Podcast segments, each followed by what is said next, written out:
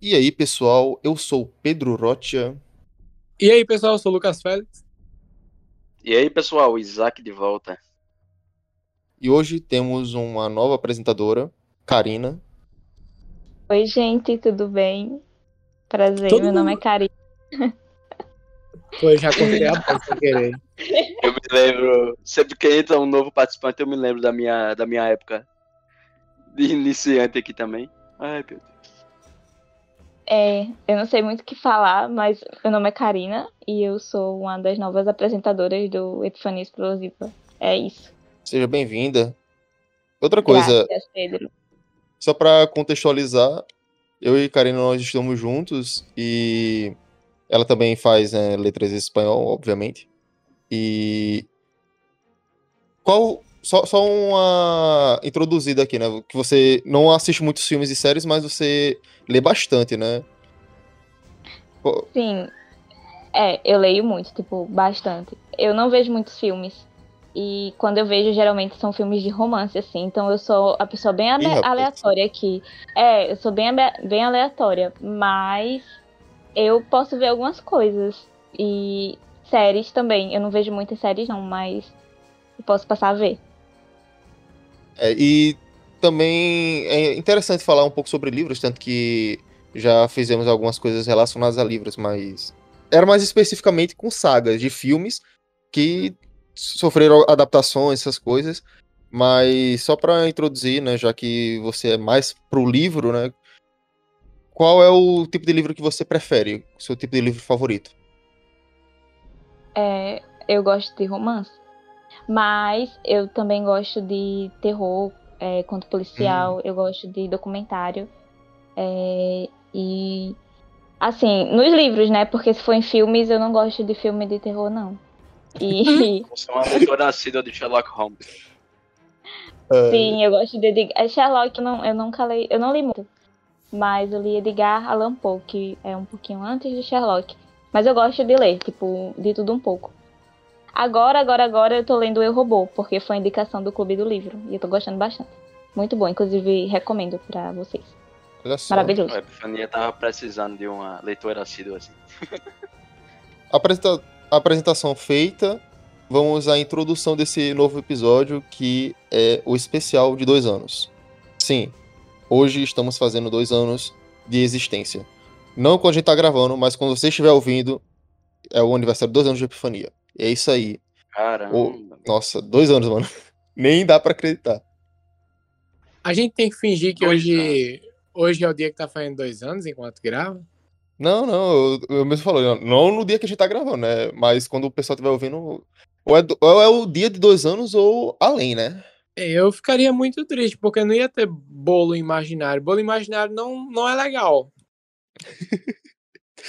ah, Então, mas né? vocês podem parabenizar, né? Porque vai ficar gravado aí por muito tempo. Uhul, parabéns! Parabéns, Epifania Explosiva. Parabéns para dois mim anos. mesmo. Eu quero Que bolo, isso? não vem com essa de bolo imaginário, não, Pedro. Oh, Tá vendo? my God. Enquanto eu preparo o bolo, segue a vinheta.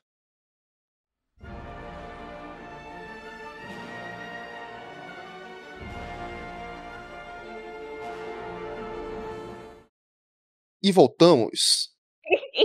E é assim, é? Foi É, mal, eu achava que realmente ia tocar alguma coisa que eu tava esperando tocar. Canta, Isaac, canta pra fingir que tá tocando alguma coisa. Pra ficar didático. Não. O cara se recusou. Que é isso? Eu não acompanho, não acompanhei o Epifania Explo- Explosiva desde o comecinho, mas eu lembro de um episódio muito marcante na minha vida, que foi o episódio da Barbie. Inclusive, estava falando dele com o Pedro semana passada. Oh my god. Não. Esse episódio. Divisor de águas esse episódio. O melhor episódio. Inclusive, acho Eu que acho que vocês até foram muito filme da com a Barbie. Barbie. Ei. Olha, mas assim, injustos. Eu revi a minha opinião sobre Barbie e hoje eu tenho uma opinião diferente. Que Barbie, pra mim, do meu ponto de vista, é uma grandíssima sacanagem. Como assim? Todos os filmes da Barbie, eles invariavelmente, eles não estão se levando a sério. por isso que eu acho, assim, até o, o Escola de Princesas, que os filmes da Barbie, pra mim, eles são filmes que são filmes de comédia, tá ligado? Parece muito tipo uma criança. Se uma criança for assistir, vai olhar e pensar, ah, não, é, é essa história aqui mesmo e tal. Mas com, com o passar do tempo, se você assistir mais de um filme, que eu não recomendo fazer isso, mas se você. Eu se- recomendo. Se você acompanhar algum conteúdo da Barbie, você vai perceber que os filmes da Barbie eles são até que bastante jocosos. Eles não se levam a sério nem um pouco. Eu acho bem divertido até alguns. Eu gosto muito. Agora sim, um desenho que eu gosto de verdade, que eles abraçam totalmente a comédia, é o Life in the Dream House. Esse eu não é vi. Eu acho o Life the Dream House apenas uma pequena paródia do que realmente é a Barbie. Maravilhoso o Life in the Dream House. Pra mim é a melhor coisa que já foi feita com a Barbie. Não, impossível. Não existiria nem o Life the Dream House se não houvesse a própria Barbie e a sua saga de 500 filmes. Gente, vocês têm que entender que a Barbie é uma atriz. Ela tem uma personalidade, ela é construída, ela tem uma base pra ser a Barbie. E Ah, ela mas é tem muito- muitas profissões. Fora o fato Isso, é dela ser. Olha, talvez eu não, eu não goste de nenhum, porque eu não tenho muita paciência com animações, Pedro sabe disso, mas é isso. Resumindo, é isso. Eu, vou me pedir desculpa, porque eu acho que naquele episódio eu me exaltei muito, né? Xinguei muito a- a- o pobre do filme da Barbie. É porque Ao foi. ponto um- de dizer que não aguentei sete minutos da animação. É porque, Porque foi vocês não uma começaram por um bom filme, realmente, né? Vocês começaram por um filme muito recente da Barbie. Vocês É, deveriam ter começado por uma Princesa e a Playboy, que é um grande clássico, assim. E a questão do humor na Barbie realmente é presente, porque é um filme infantil, querendo ou não, mas todos têm uma linda mensagem, tá? Se vocês prestarem bem atenção, vocês conseguem tirar algo ali. É Eu tipo um acho gato que. Nosso Eu amigo acho que não. Regis até desenvolveu uma tese é, do marxismo dialético com a Barbie. Mas isso aí é só ele que consegue desenvolver. Não, Assim, eu não, eu nem levo tanto por esse negócio de mensagem, sabe? Porque toda animação, aliás, vou corrigir, não todas, né? Mas uma boa parte das animações infantis, a maioria querem passar algum tipo de mensagem moral para as crianças. Mas a bem da verdade para mim é que os filmes eles são só, tão só de sacanagem mesmo, é só uma resenha. Alguns, né? Sim. Acho que também nós não escolhemos bem o filme, assim. Claro, é, primeiro teve a questão da- das sugestões e teve o sorteio da Barbie em si, né?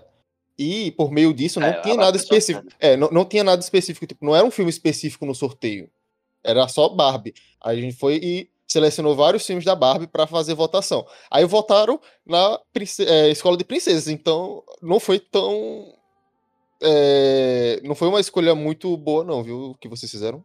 Só Ah, eu acho, eu gosto, eu gosto do, do Escola de Princesa. Não acho tão ruim, não. Ele é engraçado. Eu não gosto de nenhum. Olha, se fosse Barbie que- quebra-nozes, seria muito pior, porque qualquer coisa que foi feita com quebra-nozes é uma merda.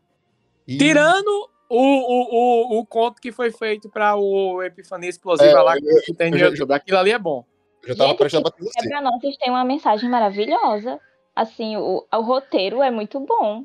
Minha opinião, assim, eu sou uma pessoa que assiste todos os filmes da Barbie. Então, assim, Quebra-Nozes, É. pra mim, é um filme muito bom. Não é um dos melhores, claro. Não se compara ao especial de Natal da Barbie lá de 2003, eu acho. Mas é um filme bom. Pra mim. Pedro, eu tô, estou aguardando a Alice aparecer aqui, que ela é outra especialista em, em Barbie. Eu achei, achava muito engraçado quando a gente tava assistindo Barbie, ela falava o nome completo da Barbie, eu ficava bem assim, peraí, a Barbie, tem um, no- a Barbie tem o nome completo? Agora eu quero saber o era nome completo da Barbie. Pô, essa foi ruim, Isaac. Essa foi, essa realmente. foi bem xoxa. Foi péssima, foi péssima. Essa foi estilo Regis. Lembra Foi estilo-. Não, que Regis ele ia ofender alguma minoria. É, faltou só ofender alguma minoria, pá. Coitado, cara. Mas falando em Barbie, né? O filme live action, o que, é que vocês acham? Eu acho que vai ser bom, hein? Eu vi o trailer, eu achei muito engraçado também, assim. Ele me lembra muito justamente o Life in the Dream House, que é o que eu falo que eu gosto tanto. E a Greta que tá fazendo, né? Assim, eu acho que a Greta, ela, ela é uma diretora que tem trabalhos interessantes, né? O Adoráveis Mulheres, o, o Lady Bird, Le, eh, fala Ladybug, olha. O Lady Olha Bird, só. Ladybug. Imaginei Mas um ela- inseto. isso, é aquele, aquele desenho lá da, da menina que é um, uma joaninha.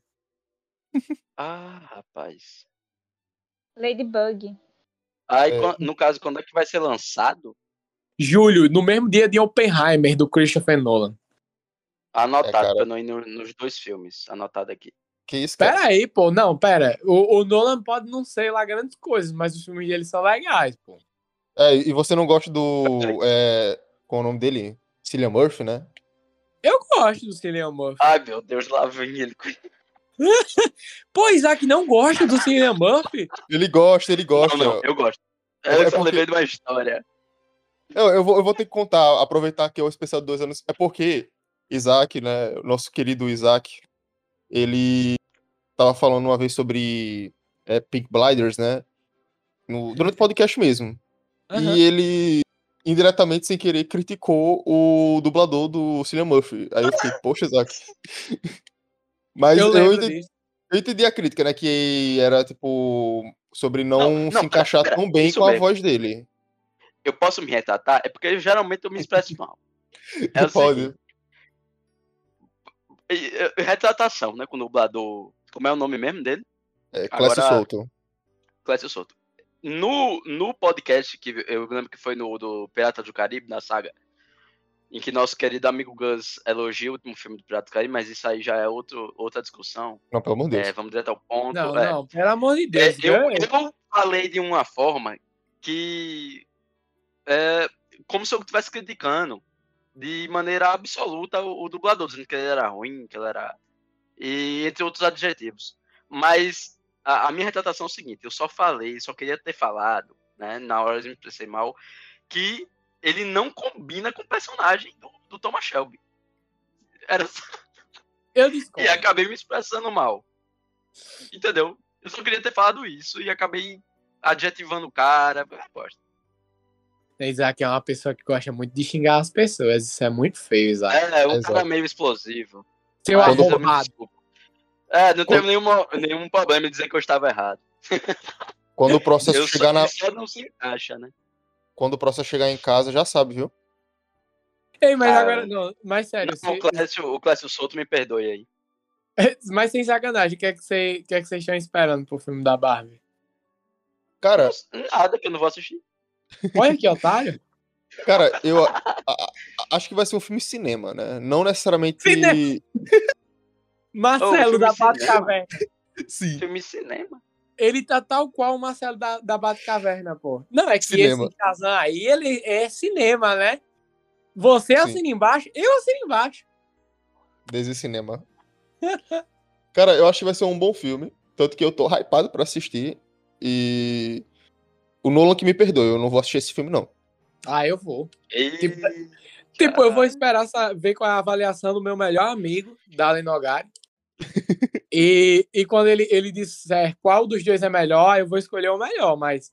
Pô, mas peraí, Júlio tem missão impossível, cara. Eu não vou deixar de ver qualquer coisa que o Tom Cruise fizer, tirando o filme da Múmia, que é uma bosta. Mas eu não vou deixar de ver um Ih. filme do Tom Cruise pra assistir qualquer uma dessas obras aí. Porra, cara, tá difícil, Júlio, viu? De onde é que eu vou ter dinheiro, porra? E tem Indiana Jones, né? Ah, não, Indiana Jones é junho. Ó, Inclusive, sobre. inclusive, você falou Indiana Jones, é o único filme que eu tenho expectativa em todo 2023. Em todo 2023. Que isso, cara? e filme bom. sabe disso, que ele falou, ó, esse filme vai dar bosta. Eu digo, meu irmão, mas é a única coisa que eu quero assistir em 2023. Ah, mas eu também quero. Tem Indiana Ó. Jones batendo em nazista de novo, isso pra mim já é o suficiente. Por mim já é o suficiente, exatamente, amigo. Agora você falou minha língua. E você, Karina? O que acha? Da Barbie. Sobre o filme da Barbie, eu acho que é, se ele. Você falou que. Alguém falou que ele vai ser dirigido por uma das diretoras do, de Mulherzinhas, né? É isso? Adoráveis diretor. mulheres. É, é, Foi, é que Mulherzinhas é o livro, né? Mulherzinhas é o livro. Aí, é, eu acho que se for pela, pela diretora de Adoráveis Mulheres, então vai ser um filme bem voltado para questões femininas, sabe?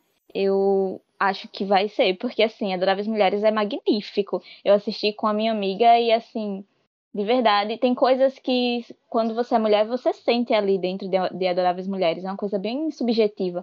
Então, se for pegar um pouquinho dessa pegada de, de- do feminino, acho que vai ser um filme muito bom. Aí vocês que são homens, aí eu já não sei, né? Talvez vocês, Olha. como vocês, vocês nem vão ver. Olha, assim, eu, eu, eu gosto muito do Adoráveis Mulheres, mas a Alice, ela odeia o Adoráveis Mulheres. Cara, é impossível, impossível. ela, ela acha muito ruim, assim, ela, ela, a gente tava assistindo e ela tava, tava reclamando pra caralho, assim, tipo, ela tava vendo e falando, pô, quando- assim, eu não, eu não vou, eu não vou falar por ela, porque ela é participante do podcast, depois, quando ela aparecer de novo, quando ela, quando ela, ela, ela vir aqui no quarto, vou pedir pra ela dar a opinião dela das Adoráveis Mulheres, pra vocês verem o que, é que ela acha do filme. Meu Vai Deus. ser, uma, vai ser uma opinião adorável. Não, é que a Alice, ela, ela é uma pessoa assim, quando ela, ela é um pouco 880 às vezes. Ela, quando ela ama uma coisa, ela ama de verdade. Agora, quando ela odeia. Qual é o signo dela? Ih, Ah, é- isso Ai, seria uma coisa que já seria um problema, você perguntar o signo dela. Não deveria ser, vai. Só quero saber. Você sabe qual é? Ah, eu não sei, eu não sei. Ela nasceu em que mês? falou o, o aniversário, assim, né? Pra dedução. É, Eu é- não acredito que a gente tá tendo É, essa né? discussão. Não, o Ah, é. aniversário dela eu lembro. O aniversário dela eu lembro. É, é dia 7 de novembro. Ok, então eu vou olhar o signo dela. Ih, Acho que é escorpião. Deve ser E eu eu escorpião. sou, eu Caramba. nem acredito nisso. Caramba, tem, tem três pessoas com aniversário quase no mesmo dia. Ela dia 7 de novembro e Cauã e Giovana são dia 9. Porra, E é. verdade. Ei, e- é, tá aí, ó. Curiosidades do, do podcast que vocês estão sabendo e eu também estou sabendo agora. o cara, É porque eu não me lembro de nenhum data de aniversário fora do meu pai, da minha mãe, a minha e um pouco da minha namorada. Mas é de Porra, minha escorpião. namorada, como assim? um tá sendo um pouco. pouco. Eu sei que é em julho. Eu sei que o da minha namorada é em julho. Meu Puta Deus, pariu, Isaac. Isaac! Pois é, então eu tenho anotado aqui pra não apanhar. Mas é, Ah, Ah, pô, Isaac, Isaac tá há sete meses com a boy, galado. Sete meses. ó, pra me defender, eu sou ruim de data, mesmo. Eu sou, sou ruim de data. Ah, mas Sim, eu qual- também. qual é o signo, hein, Karina? Ela é de escorpião. Então faz um pouquinho de sentido. Eu pensei que ela ia ser de aquário, mas escorpião tá ali na média também de pessoas que não acreditam em signo. Ah. O mais estranho é que é, eu lembrei, eu nem signo, lembrei a data do signo. Sou pica mesmo. Assim que é bom, cara. É, Mas, enfim. É bom que a gente ficou falando, falando, falando e acabou esquecendo sobre algumas coisas que vamos falar sobre esse episódio específico. Brincadeiras dinâmicas, divertidas. Uhul! Mas, mas enfim, para comemorar os dois anos de podcast, eu abri uma caixa de perguntas no Instagram para chamar o pessoal para fazer algumas perguntas, etc. Tanto que Karina também me incentivou a fazer isso, porque já faz um tempinho mesmo que a gente não tem uma conversa assim com o nosso público. Acho que a última vez que fomos mais próximos dele foi com a questão de filmalizando, tanto que até, até tá até parado, né? Temos que voltar com filmalizando também. Ô, pô, pô, pode crer. Não, o? Filmalizando é um quadro muito bom, né? A gente tem que. é, Sim. Não tem como não voltar com ele. É, é um dos melhores quadros, cara. Mas, enfim, eu tava vendo algumas perguntas, né? E vamos lá. Primeira pergunta, Valendo um Temos- milhão de reais. além do um milhão. Tendo cinco conto. Mas a primeira pergunta, você vai, você vai responder? Ó, essa pergunta, tem, algumas perguntas servem pra uma pessoa só e outras Eita. servem pra todo mundo, né? Então, Eita, é- espero é- que não sido é meu nenhuma direcionada a mim. não, não, não, não tem uma coisa assim, não. Não é tão específico, não. Relaxa. Ai, meu É tipo o pai brigando com a criança, assim, mas é, tá, tá falando na cara da criança, de um, do, dos, do, de um dos filhos, dizendo: Olha, vo- você só faz merda, você só quebra tudo. Aí tu não faz, mas isso serve pros dois, tá bom? Foda, mano. Essa agora é uma pergunta do Mikael. Ai, É, meu Deus. Micas, Quanto ele mandou no superchat? Aí é foda, né? Sigilo, sigilo, sigilo. Qual foi o maior desafio nesses dois anos de podcast? Então, eu posso começar, Caralho. né? No, no meu caso, o maior desafio foi O em microfone. de- meados. O, o meu o- microfone. Não, cara. é, o maior desafio, eu acho, que foi em meados. É que eu tô considerando apenas o Epifania Explosiva, né? Não chore, Mas- Pedro. Eu Relaxa. tô até emocionado. Já, Isaac. Assim, o, o, Pedro é o de maior câncer, ele vai desafio. chorar. Calma, Pedro, se acalma, por favor. Se controla. O maior Respira. desafio foi em meados de novembro até dezembro de 2021. Né? Eu ainda era o primeiro ano do podcast que tivemos um grande problema com o meu PC. Que ele simplesmente foi Ah, com foi Deus. mesmo, ele explodiu. É, esse, essa época foi muito difícil, porque a gente tava com muitas ideias, a gente tava sendo muito. É, como é que eu posso dizer? Estavam, estávamos fazendo muito, muita produção, a gente tava a todo Tava muito vapor. assíduos. É, a gente tinha acabado de fazer também um, um audiodrama, aquele do Doppelganger, né? Então. Tava uma coisa muito boa, né? De, se fazer, muito gostoso e. Simplesmente morreu, né? Eu fiquei, puta que pariu, e agora? E agora que ficou um um tempão sem episódio, depois quando voltou, não foi a mesma coisa, né, no início, pelo menos, porque sempre tem aquele medo de, de fazer alguma coisa e dar errado, então é, é, é difícil, cara, é difícil. Mas no fim das contas deu tudo Ah, certo. e, e foi. O desafio também aumentou porque a gente tava nos gamers, né? Na época a gente tinha. Era pandemia ainda, a gente tinha tempo de fazer lives e Sim, cagou um pouco ali. verdade. Mas é isso. Qual foi o seu maior desafio aqui nesse podcast, Isaac? Caralho. O meu. Ah, não sei, não sei um específico, mas. Eu sei, eu sei um Ah. problemaço que você trouxe, mas eu não vou dizer porque aí é- é- seria problemático. E Ah, teve, teve essas questões de, de internet, mas não sei, não sei, não sei explicar. A gente, se a gente teve que apagar. problema. A gente teve que apagar um episódio inteiro, tá ligado? Ah, é verdade. Nossa, Ah. Nossa, eu lembro disso. Eu lembro até a Ah, teve numeração. várias- Eu le- eu lembro até a numeração que ele ia ser. citações cabeludas em, em podcast. É a Sim. minha maior, a minha maior desafio foi segurar a minha língua afiada mesmo. É Eu acho que verdade. foi- o maior foi esse. E Isaac ainda fala muito por cima das pessoas. Inclusive, Isaac, você ó, tá alto pra caralho agora. Pois é. Ah, foi mal. E, Fé- e você, Félix? Qual o seu maior desafio aqui nesse podcast? Meu maior desafio. Isso é tipo aquele, aquelas entrevistas de emprego, né? Qual, qual é o seu maior defeito? Meu maior defeito é querer trabalhar demais. É, não, brincadeira. É... Cara, eu não sei. Eu acho que é o mesmo desafio até hoje de conseguir conciliar é, as tarefas da, da faculdade com. Obrigado, meu amor. A- As tarefas da faculdade com as tarefas da, do Epifania. É. É. Eu acho que Peraí, isso é uma peraí. Eu dificuldade. pensei, eu pensei em citar isso, mas eu acho que é muito padrão. Aí todo mundo ia ter que falar a Não, não, coisa. mas peraí, peraí, vamos abrir parênteses aqui para uma coisa muito legal. É, é, vamos, vamos fazer silêncio. Amor, vem cá, fala aqui pro pessoal sua opinião sobre Adoráveis Mulheres. Olha! pior Ai, coisa, meu Aqui, aqui, amor, aqui. a pior coisa que eu já assisti. Ih, De, de certo, isso. Cara, Tipo assim, é, pra mim, é bem no naipe do. do daquilo que eu, a, o livro da Angela Davis e o da Bell Hooks fala muito, né? É aquele feminismo protagonizado por mulher branca que o problema dela é ter o sonho de trabalhar, enquanto a mulher já tá se arrombando de trabalhar desde que o mundo é mundo, tá ligado? E eu acho que são umas aspirações muito irreais para pessoas pobres, é, para pessoas de cor. Eu acho a narrativa fraca, eu acho a personagem principal uma chata do caralho. Enfim, tipo, eu poderia listar coisas ali com as quais simplesmente pra mim é identificável e é ruim.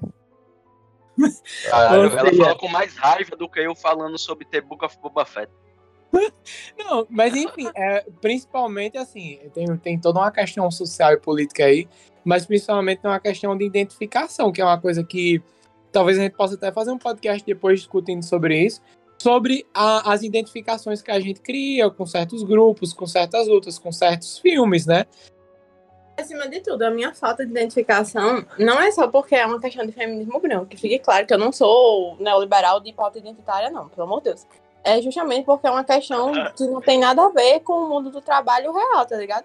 Tipo, eu não me identifico como trabalhadora com aquelas bichas lá. Tem uma, a professora, que não aparece. É, tipo, é que tem cinco minutos de sempre sofrendo. Justamente, tá ligado? E eu nem, nem tô ainda na, na, na questão de professor, ainda estou em subemprego, sendo funcionário da universidade sem assinar carteira, e, enfim. É, No subemprego. é tá ligado? Pra mim, eu, Obrigado, eu- obrigado. eu tô Ah. trabalhando pra universidade, não assino a carteira, não tenho férias, eu subemprego, praticamente. É o né? subemprego. Boa. Genial, genial. Caramba, É. genial. E eu não me identifico com nada do que tem ali. A preocupação daqui, da, da, da, da grande querida Jojo é fazer uma peça de teatro e não ficar sozinha. Ah, pelo amor de Deus, sabe? Que, que mulher real que trabalha, eu que pego o ônibus, saio do trabalho, vocês me pegam ônibus de 8 horas, vou me identificar com isso. É, meu Deus, né? Mas, mas isso aí foi uma coisa bem engraçada, porque no, no, no, no filme, a única, literalmente, a única personagem que é identificável, a única realidade que é identificável é da menina que ela é pobre, tá ligado? Que é até a, a Hermione que faz lá. E, e o cara, e o marido dela que é um professor. Só que aí, ela especificamente, que é a ponte de identificação com quem é um fudido, no filme, tipo, o grande problema dela no filme é porque ela queria comprar um vestido, realmente. Tem toda essa questão de consumo que é muito triste, que a gente. Uma Que é calça pobre. uma jovem de 16 anos. É mais de 300 reais. 300 Mas enfim, a menina que, que queria essa calça 300 reais, assim, identificou muito com ela. Mas, mas enfim, essa personagem ela aparece muito pouco. E aqui tem aspirações que estão muito distantes da, de pessoas que vivem a nossa realidade. Não que a gente se identifique só com coisas que estão próximas a gente, claro que não. Por exemplo, é, é, eu gosto muito do Homem de Ferro. Alice, por exemplo, odeia. Mas, mas, mas Oh assim, especificamente é um tipo de discussão que é, obviamente vai mexer muito mais com ela do que vai mexer comigo, vai mexer com o Isaac, vai mexer com o Pedro. E, e que, assim, por mais que a gente se sensibilize, por mais que a, a gente aprenda muito sobre, não vai surtir o mesmo efeito. Por isso que eu falei. Claro. Eu adorei o filme. Eu adorei o filme, eu gostei pra caralho. Agora, a Alice estava, tipo. é, Eu, eu não. Tipo assim, top filmes que ela assistiu comigo que ela quis se matar enquanto via. E outra coisa que o filme ressalta muito, que é uma coisa que eu tenho ódio, é feminismo não é estilo de vida. É, você não pode ter tantos feminismo quanto existem tipos de mulheres, porque ali cada uma, ah, não, eu, eu sou aqui, o meu sonho é me casar para ter dinheiro, mas eu posso ser feminista. Não é assim. É, assim como várias outras correntes de luta coletiva, precisa de leitura. E eu acho que um filme que incentiva isso abertamente é uma merda. É uma merda. Do começo ao fim. Foi, foi quantas horas? É, duas horas as duas horas mais mal gastas que eu já tive. Eu, eu me senti insultada Duas todos horas no lixo. Caralho. Joguei no lixo. Me senti insultada. Se eu tivesse ficado olhando para a parede, eu teria tido reflexões mais importantes. Eu disse, eu disse, eu disse Isso que é uma questão pessoal, né? De cada, de cada um que assiste o filme. Isso é uma coisa interessante, né? Cada pessoa que assiste, ela vai ter uma perspectiva do filme que assiste. Acerca da, do filme. Com é. certeza.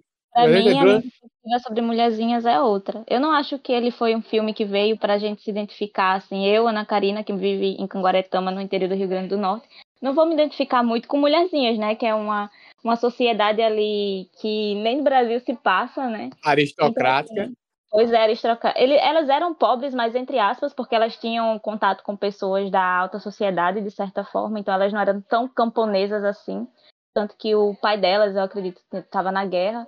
Então, assim, ele é um livro que vem para falar sobre é, inspirações femininas. Tanto que não é uma luta para que as mulheres entrem nas fábricas, vamos assim dizer, mas sim para que as mulheres que têm seu sonho, por exemplo, de uma das irmãs é ser pintora, da outra é ser escritora, e a outra musicista. Então, assim, são talentos únicos de cada um e elas querem trabalhar em cima do, do espaço para que elas possam é, divulgar a arte delas, trabalhar através da arte delas. Então, ele é um filme, assim, que para mim é um filme mais poético, mais sensível. Essa foi a minha visão, sabe?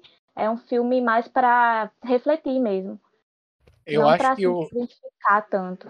eu acho que o problema do, do Adoráveis Mulheres não é nem exatamente o, o contexto social que ele está inserido. De pessoas que, obviamente, são pessoas abastadas, pessoas que não têm é, problemas econômicos na vida delas. O, o grande problema que, que Alice tem em relação a isso não é porque tá mostrando a vida de pessoas ricas. Né? Ela mesmo pode falar isso, que ela tá aqui ainda. Porque, por exemplo, ela, ela gosta muito de Gilmore Girls. É Gilmore Girls? Não, é gospel. Gossip Girl, isso, eu nunca sei acertar. Gossip Girl, que é justamente pessoas ricas tendo problema de pessoas ricas. Mas que claro que eu só eu assisti Gospel Girl muito antes de entrar na faculdade. E hoje eu tenho uma visão completamente diferente sobre o tipo de obras que consumo. Ah, tem negócio de obra poética. Não, não é assim. Eu assisto coisas despretensiosamente que eu não preciso refletir. Eu evito coisas que não tem muito a ver com a minha realidade, porque o sentido de produções que não tem a ver comigo me frustram. Maria Alice fica muito frustrada vendo certas coisas com as quais eu nunca vou poder sonhar. E eu não gosto disso. Eu prefiro coisas que me lembram a minha realidade ruim. Porque, porque funciona mais para mim do que ficar consumindo coisinha assim, coisa e tal. Eu consumo mais menos. E esse é um dos problemas do filme para mim. E, mas assim, uma coisa que você apontou muito quando a gente tava assistindo como eu falei, não era exatamente a posição social que as personagens estavam, mas você ficou com muita raiva por causa do discurso político que ele tinha, que é um discurso político que você não se sente abarcada por ele, É que só tem principalmente só tem gente branca e outra coisa, esse é um filme que ele está se passando durante a Guerra da Secessão. Ou seja, literalmente tem um bocado de é durante a guerra que vai decidir a continuidade da escravidão dos Estados Unidos ou não. E literalmente tem uma cena com uma pessoa negra no filme. Tipo um filme que tá se passando Nossa. durante a guerra, na Guerra da Secessão. Então, se ele quisesse abordar de alguma maneira. Ah, ah, Lucas, mas no livro não tem personagem negro. Sim, mas o livro ele foi escrito há uma caralhada de anos atrás. Hoje em dia, se a, a autora do filme quisesse ter colocado uma personagem negra no filme, é, pra, já que é um filme focado pro feminino, né? Que fosse uma personagem negra, poderia ter abo- abordado de como era a realidade desse personagem em, uma, em um Estados Unidos escravista, né? Foi, foi para mim foi uma perda de oportunidade muito grande nesse sentido. Embora ele tenha um, di- um diálogo e tal que fale sobre, sobre essa questão. Mas enfim, para a Alice foi embora, que ela foi fazer um negócio ali. Mas enfim, o, o problema que ela ressaltou muito quando a gente tava vendo o filme era justamente a questão política que o filme tem. Ou seja, em questão de discurso político, discurso social, ela acha que o filme é extremamente pobre. E ainda um tanto quanto problemático, né? Foi o que ela conversou muito comigo. Não é exatamente o problema você estar vendo a história de uma pessoa rica, né? Até porque é, há muitos dos filmes que a gente assiste, infelizmente, até hoje, é protagonizados por personagens que são heróis riquinhos. Inclusive o Homem de Ferro, né? Que eu falei. E eu gosto de Homem de Ferro. e às vezes nem sempre a gente precisa gostar desses personagens, né? Tem isso. É uma crítica válida. E. Milionário, filantropo. Não, né? Começa, cara. Não começa. Mas enfim, é, continuando aqui nas perguntas, temos uma belíssima pergunta que foi. Não foi uma pergunta, assim, basicamente um comentário de um tal de Lucas Félix. Conhece? Não. Foda, viu, mano? O cara chegou assim e falou: Letícia. Letícia, Letícia. Cara Não, foi uma, foi uma lembrança, né? Eu só, só joguei, né? Porque foi a. Foi, foi no episódio do Parasita, né? Que Giovanna ela ganhou um nome, um nome novo. Nossa, o cara do nada, Letícia. Quem, quem é Letícia, cara? Pelo amor de Deus. O melhor de tudo é a reação de Isaac, porque ficou um silêncio constrangedor. Isaac fez. Quem é Letícia? Muito bom. Mas enfim, antes de continuar com as perguntas, acho que seria interessante nós conversarmos pelo menos uma rodada aqui do, da roleta, né? Ah, vamos lá, ro- roda, Vai, roda, Jequitima. Oi, Roda a roleta. Então, oi. Antes eu vou. antes de rolar a roleta, tenho que falar, né, quais são os, os critérios aqui, né? Quais são as, as escolhas. De primeiro aqui temos. Critique alguma obra que você não gosta. Acho que a Alice já conseguiu fazer isso antes de rolar a roleta. Nossa, sempre à frente do tempo. Ela Fale, é. fale sua obra favorita e explique por quê. Também tem. Nossa, não lembro mais nada. Apenas Difícil. para os historiadores. Qual é o Oxi. tema histórico mais chato de estudar? Mais chato ou complicado Ah, de estudar? Isso vai É. variar muito. Tem E- outro que e- é, tem outro que é Perca Sua Vez, né? Que tem que ter pelo menos uma coisinha assim. E também tem Apenas para os cinéfilos. Qual é o seu filme de terror favorito? Ah, Conte esse um fato sei. engraçado ou constrangedor da sua vida. É, gire a roleta duas vezes. E o último, qual foi o episódio mais difícil para se preparar? Então, vamos Ah, vamos lá. começar Ah, a lá. rolar a Rodar a Rola. roleta. Rola, rola, rola, a roleta. Que isso, cara? Seja respeitoso. É, Desculpe, esqueci que é um programa para freiras. Ah, vamos começar pela ordem alfabética, né? Então, Isaac. Cara, Na verdade- me lasco. Na verdade, vamos. Vai, vai considerar tipo o primeiro nome ou o segundo nome mesmo? É que, Olha, pelo que a como- gente- o nome que a como- gente chama. Como Karina tá É, chegando primeiro, hoje, é o primeiro nome, viu? Ih. Como Karina tá chegando hoje, eu acho que deve, de- devia deixar ela fazer as honras. É, então, se for começar pelo primeiro nome, então vai ser Ana, vai ser você. Vai ser você, Ana. Ana Karina. Ninguém me chama de Ana. Só eu. Aí do nada vem É, e tá. Tá bom. Tá, Vamos lá. manda sua pergunta. Vou rolar a roleta. Outro roleta pra demorar. Pedro, acho que você bota- poderia botar um efeito sonoro de roleta. Vou colocar. É, então, essa aqui não vai servir pra você. Foi dos historiadores. Vamos rolar novamente. Eu fiquei pensando nessa pergunta, eu fiquei pensando, meu Deus, como assim história? O que é que eu vou falar? Mas Veio a gente essa. tem a daí. É só historiador. você falar a matéria que você mais odeia, a, a, a, da história que você Então, né? Eu Se nem vou dizer. Ah, eu Tá. preciso dizer. Tomara que caia. Conte um fato engraçado ou constrangedor da sua vida. Ai, meu Deus. Essa foi a segunda pergunta que eu pensei e eu tava já tentando bolar um fato engraçado na minha cabeça. Meu Deus, eu estou muito conectada com esse podcast. Bolar ou inventar? É, é, Lembrar.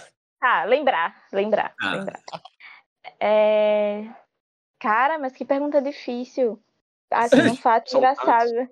É porque, assim, um fato engraçado, porque o que é engraçado pra mim pode não ser engraçado pra vocês. Mas Você aí, vai, eu- você vai perceber, se a gente ri é porque é engraçado. tá, tá bom. É, deixa eu ver. Tá, eu vou, eu vou falar do dia é, que eu tava num barquinho. Vocês já viram um caiaque? Sim. É um perfume, né? Sim. Ah, não. Não. Tá.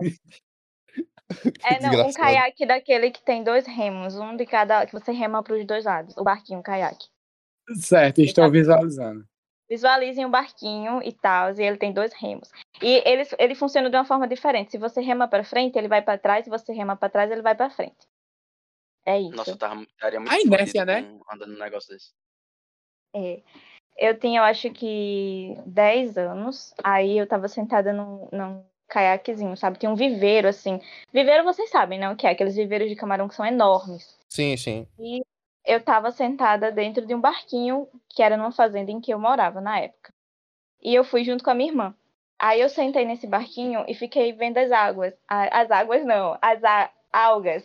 Sabe Tá. as algas que tem na, Sei, na água? sim.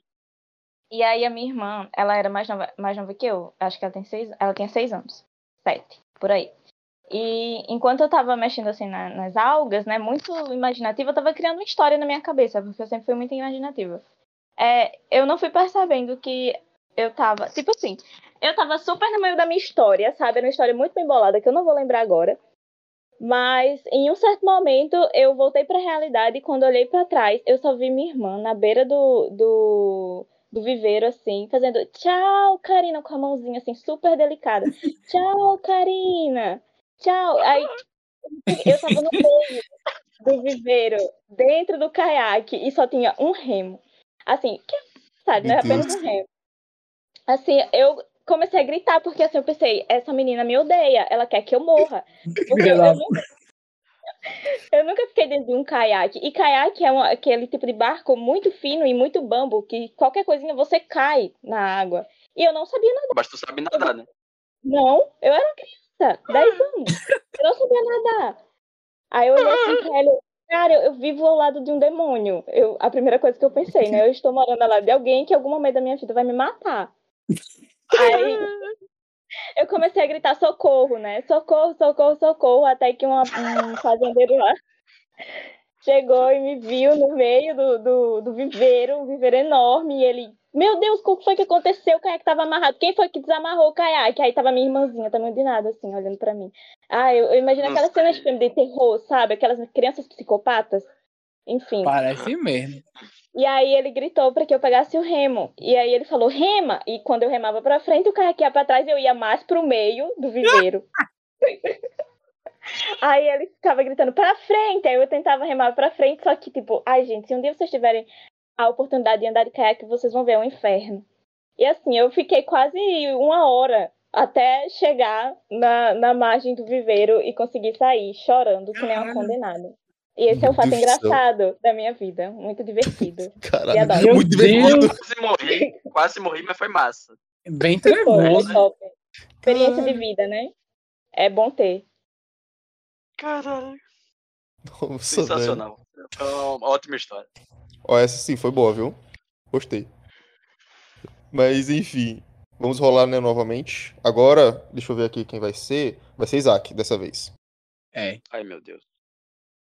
Vamos rolar roleta. Roda, roda essa bagaça aí pra mim.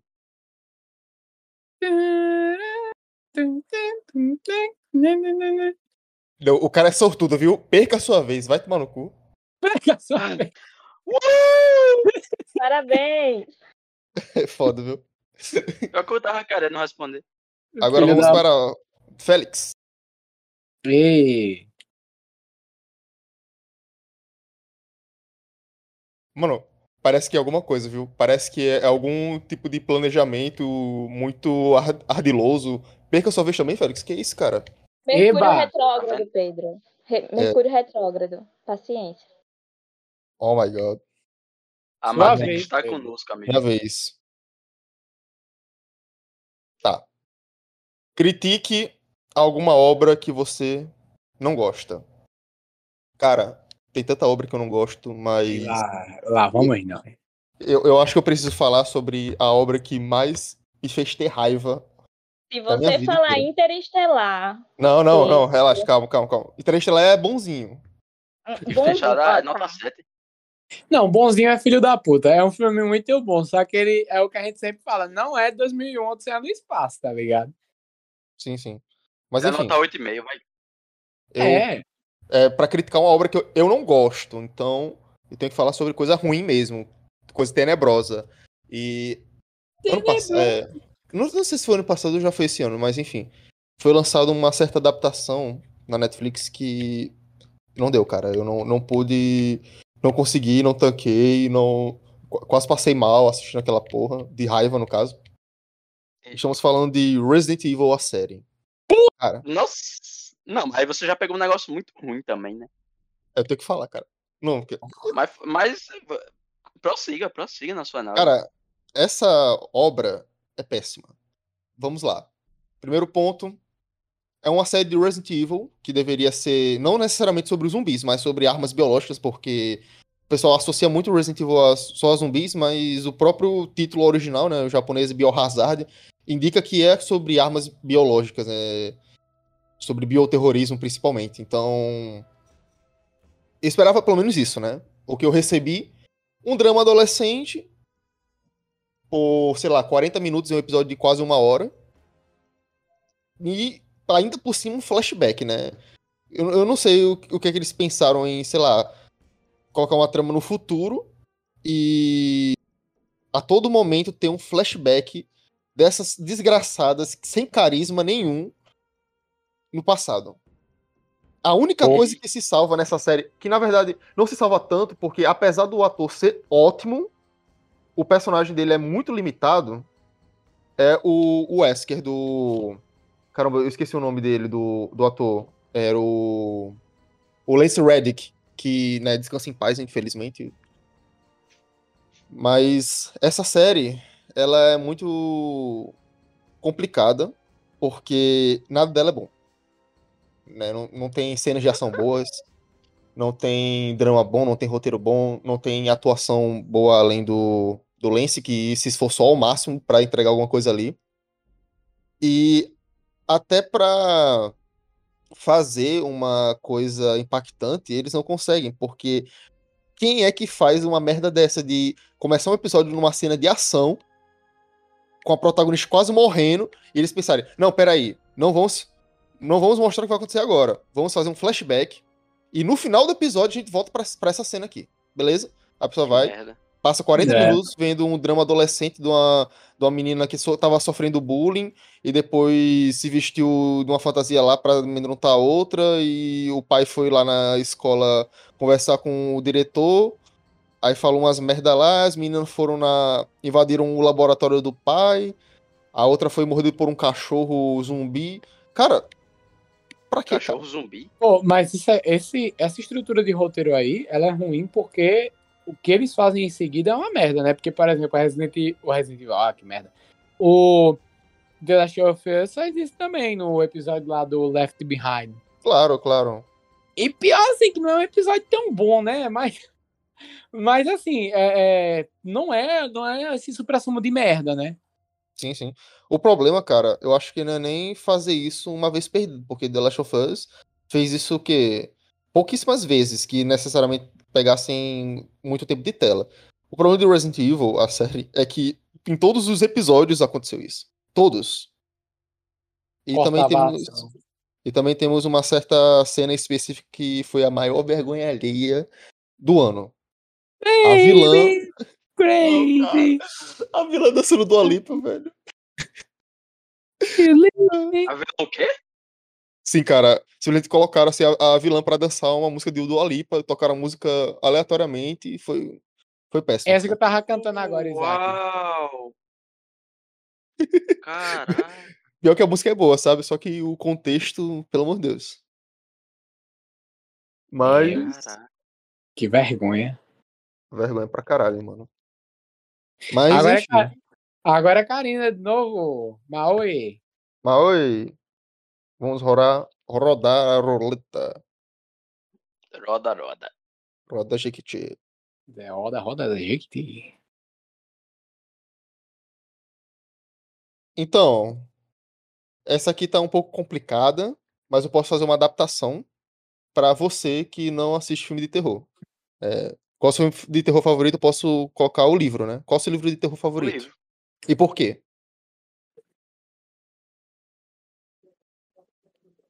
Morreu.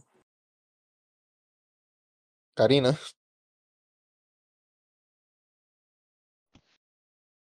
Alô? Acho que Karina está mais entre nós. Karina foi de base. Alô, alô. Oi. A gente tava com medo do Ghostface ter chegado em você.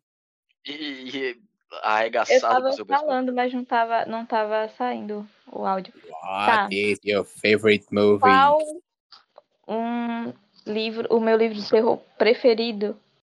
Sim. E por quê? Né, Explicar o porquê. Tá. Nossa, terror foi uma boa, porque terror, terror eu não li tanto. Eu li mais suspense. Mas Também Eu acho que também é válido. É porque É tem válido. suspense que tem essa vibe de terror, né? Que é quando tem um, às vezes, uma entidade ali por trás. Aí eu acho que vira, de certa Ai, forma, um terrorzinho. Sim. Tá, então eu, eu vou pegar uma obra no geral. Porque eu li Drácula e eu não posso dizer que foi um dos melhores que eu li, não, porque no final eu fiquei muito decepcionada. Então, É porque, tipo assim, eu, eu- eu admito, eu concordo com Karina no sentido de decepção, pelo fato de que Drácula é tipo uma. uma é, é, é todo, toda uma preparação para um, pra um ápice que nunca chega, tá ligado? É tipo quando é como se você estivesse fudendo direto, mas nunca chega o final. Aí começa a ficar sem graça uma Só que hora. não tá? Hã? é tipo isso. É tipo isso. É. Então, eu acho que. Eu acho que vai ser uma série de contos, tá? Vai ser uma série de contos, assim. É porque, pra mim, o melhor escritor de terror, assim, de, de tudo que eu já li de- nesse sentido, é Edgar Allan Poe. Porque ele consegue criar atmosferas que, pra mim, poucos é, escritores, assim, ele consegue fazer. Mas tem pessoas que talvez não curtam muito por ser um livro mais antigo. Mas pra mim, Edgar Allan Poe é surreal, assim, na forma como ele traz a, o terror dentro dos livros dele. Pra no final você descobrir que, tipo, sempre é uma mente doentia que tá por trás das coisas, sabe? E, e uma coisa que eu acho legal em Edgar Allan Poe é porque ele não é uma mente doentia, tipo um tipo um Scooby-Doo que tem um cara por trás que tá tendo um, um super plano ali e ele quer conquistar alguma coisa. Não é bem isso, mas é uma mente doentia no sentido de de você ser um cara que. Criando aqui um cenário para vocês terem uma noção. Tipo, você ser um cara que é obcecado pela cor do olho de outro cara. E aí você decide montar todo um plano para que você possa arrancar o olho desse cara para você. Entende, que é uma coisa bem mais Doente. de distúrbio mental mesmo? É uma coisa meio doentia. Um, um- Não, não é um objetivo muito sólido, né? É sempre uma coisa meio macabra É de só você. algo irracional, assim. Isso, você. A sua, a sua mente lógica ela não consegue entender por que, que aquele personagem é da forma como ele é. E muitas vezes o Edgar, ele meio que. Ele não te dá uma construção da vida desse personagem. Você só é apresentado a um cara que tá tentando arrancar o olho de um idoso porque ele é obcecado por aquele olho. Não é nem a cor do olho, é pelo o olho em si. Então é uma coisa bem. Sabe? Adoro, de verdade, gosto muito. Então, pra mim, o assim. O maior, assim, na minha opinião, e melhor pra mim é Edgar Allan Poe, todos os seus Yeah. contos. Você, po- você podia ter escolhido um conto em específico, né? Você falou Ah. muito desse do olho, aí você podia, sei lá, dizer que é ele o seu favorito. Ah, não, então se for pra escolher um conto, é o Gato Preto. Leiam, se vocês puderem e quiserem. Cara, o Gato Preto é surreal, assim, porque é nesse nível de doidiça, só que é voltado em cima de um gatinho, cara. É uma coisa pesada e muito boa. Então, sim, o Gato Preto de Edgar Allan Poe. Anotado. E agora? eu. Isaac, né? Vamos ver o que o destino lhe reserva, Dom Isaac. E muito bem. Sabe quem é que fala assim, Isaac? Não.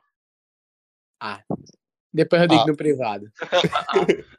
Pensei que você ia falar que era. Pedro. Que isso? Não, não, não. É, é uma pessoa, é uma pessoa que só eu e o Isaac conhece. Piada interna, que isso? Eita. Isaac, critique alguma obra que você não gosta. Caralho. É muito fácil. As Muito prequels em Star Wars. É tudo. É, é tudo. Os dois primeiros filmes eles tentam jogar na defensiva, trazendo uma trama muito parecida com o episódio é, 4, principalmente o, prim- o primeiro das prequels, é quase uma cópia barata do, do 4. né, Isso não é sem- prequel, não, sem- cara. É sequels. É, sequels, perdão. Ainda bem que você falou. É, É, porque eu, eu fico com tanta raiva ao me lembrar que acabo me embolando, né? Mas é, é tudo muito ruim, os personagens não, não tem nenhuma. nada que eh, faça você se prender ou se identificar com eles de alguma forma. É, a trama não tem, não tem é, emoção nenhuma, não tem sentido nenhum em nada, principalmente o último filme. Né? Como é que o cara monta uma frota gigantesca, ninguém manda um WhatsApp na galáxia e meu irmão, tem um cara construindo um, negócio estranho aqui. É, é totalmente sem lógica. No último filme, os diretores, o, o diretor do último filme fica brigando com o que fez o segundo filme Ei, da, da, das Isso é ridículo. O Ascensão Diga aí, Skywalker é- é ridículo. É tudo ridículo, na verdade. Isso só é um- uma cereja da ridicularidade, né? Da ridicularização que é, que é essa saga, né? Essa, essa, esse é, fechamento de saga. E pega mais do emocional também, como eu aprecio muito a saga Star Wars, quando eu vi aquilo, eu meio que fiquei muito emputecido, né? Meio, né, meio não, fiquei super emputecido. E não assistam. É isso que eu tenho a dizer. Cara, é, é- é complicado o que o J.J. Abrams tentou fazer, né, no, no último filme, porque... Nossa senhora. Cagou demais. O- ele Eu fez já o, falei. o, o episódio 7, ele, ele é bom, tá ligado? Só que depois Não, parece que... Peraí, peraí, calma. O episódio 7, ele joga na defensiva. É uma defensiva que eles tentam copiar meio que a ideia do, do quarto episódio da saga. Sim, E sai nota 7 o negócio, sabe? Sai nota 7. sim. né? É legal. Mas o episódio, aí- sete- o episódio É, 7 aí é depois legal. desanda. Né? Aí depois o, o- segundo filme, né? É, é Luke jogando sabre. É, apesar de ter algumas cenas, né? Que podiam se salvar. Caralho, soltaram fogos. Peraí, deixa eu voltar. Aí você corta na edição. Apesar de ter algumas cenas que podia se dizer que poderia salvar, é, tem muita merda que acaba né, que foi o prelúdio pra desgraça total no episódio 9.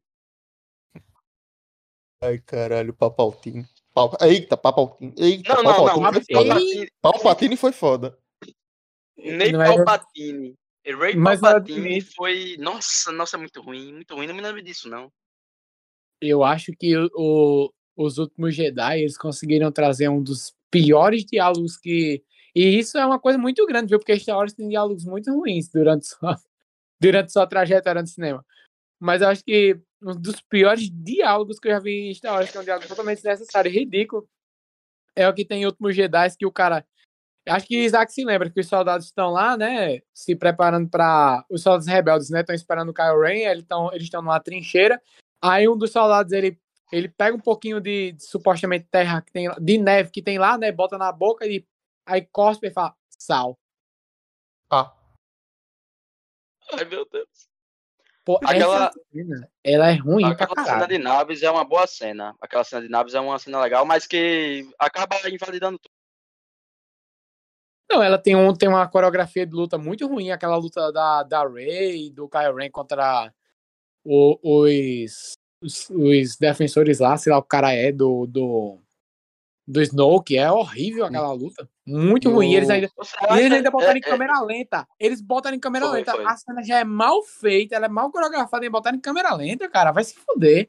o romance dele também foi bem Mas- mal construído. série do um, um spoiler adequado agora é a cena do, do mando contra os, os né é, com- contra os inquisidores e no, no que no, na série do Mandaloriano chama-se de guarda pretoriana é, conseguiu piorar viu conseguiu piorar Sério? E Uhum. Pô, mas estão falando mal pra caralho dessa terceira temporada. Não, mas, calma. Ah, essa terceira temporada, né? É, eu espero que a gente faça um podcast depois para comentar so- sobre a saga em geral e principalmente a terceira temporada. Eu não acho que ela seja uma bosta, como é a obra de The Book of Boba Fett. Mas comparado ao padrão que Mandaloriano, a própria série de Mandaloriano estabeleceu, é, ela flopa, tá ligado? Não que seja uma série ah, muito ruim, difícil de assistir, não. Né, não que seja uma temporada assim, mas é, comparado ao nível que ela própria tinha estabelecido, é uma, é uma nota 7 da vida. Isso não é ruim, Isaac. Você tem que dar uma nota mais baixa.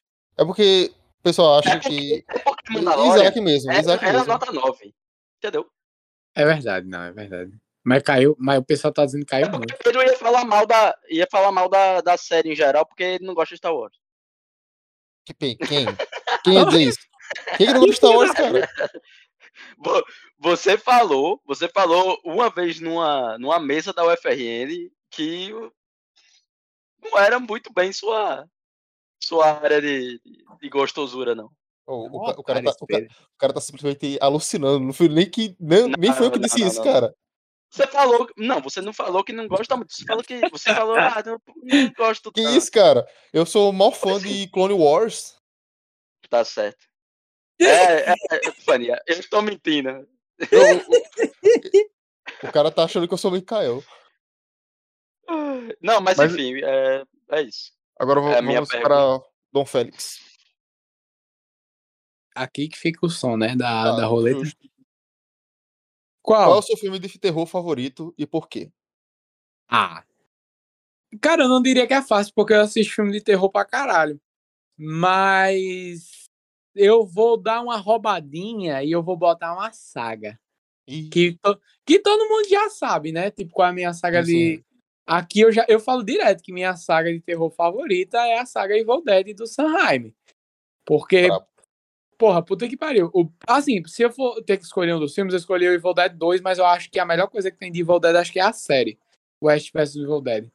Mas o 2, cara, assim, é. Sem brincadeira, o 2 eu assistia de chorar de rir, tá ligado?